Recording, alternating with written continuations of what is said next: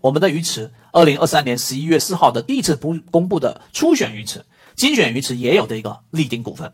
立鼎股份现在是不是刚出现第一个同位涨停呢？大家可以打开立鼎股份，这个立鼎光电啊，立鼎光电，大家可以看立鼎光电这个标的呢，同位涨停，超跌，散户数据减少比例百分之二十一，大家知道三季报减少百分之二十一的，所以这个标的现在涨停了，无论你到底有没有从里面拿到利润。那鱼池作为一个参考，不是说让你去买这个标的，但是这个参考有很重要的意义，就是我们要树立对于市场的信心，树立对于圈子或者说对于市场当中一定存在的某一些交易模型，它是有效的这个信心，那你必须要得从头到尾的去验证吧。那鱼池就有这样的一个作用，而且我在给大家去聊的时候，更多的都是在聊到鱼池范围内的标的，鱼池范围内外的我们就不多说。所以立鼎光电即使没有参与到其中，大家可以拿它作为一个参考的例子，什么意思？往上突破一波回踩。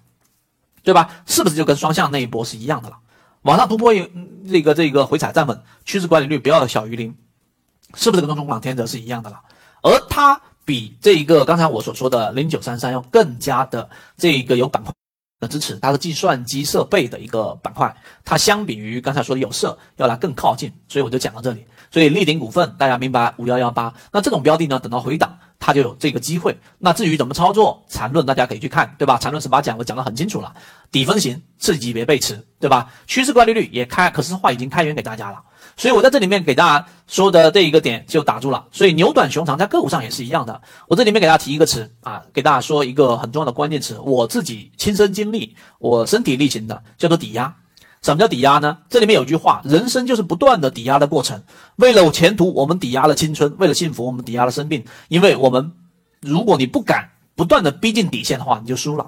什么意思？就是在青春的时候，你可以去挥霍，你可以去啊，这个放肆啊，像烟花一样灿烂。但我的青春，我可以告诉大家。更多的是克制，然后呢，工作，然后，去在股票交易市场里面占了我很大一块的时间。这其实是一种抵押的过程，因为谁也不知道未来会怎么样。但是呢，我们实际上，我至少觉得我没有后悔的啊。那这个其实就有最后那句话，原来我不太理解，为什么叫做不断的逼近我们的底线。因为你如果一直，其实是转换成我们的理解，就是那个所谓的舒适圈。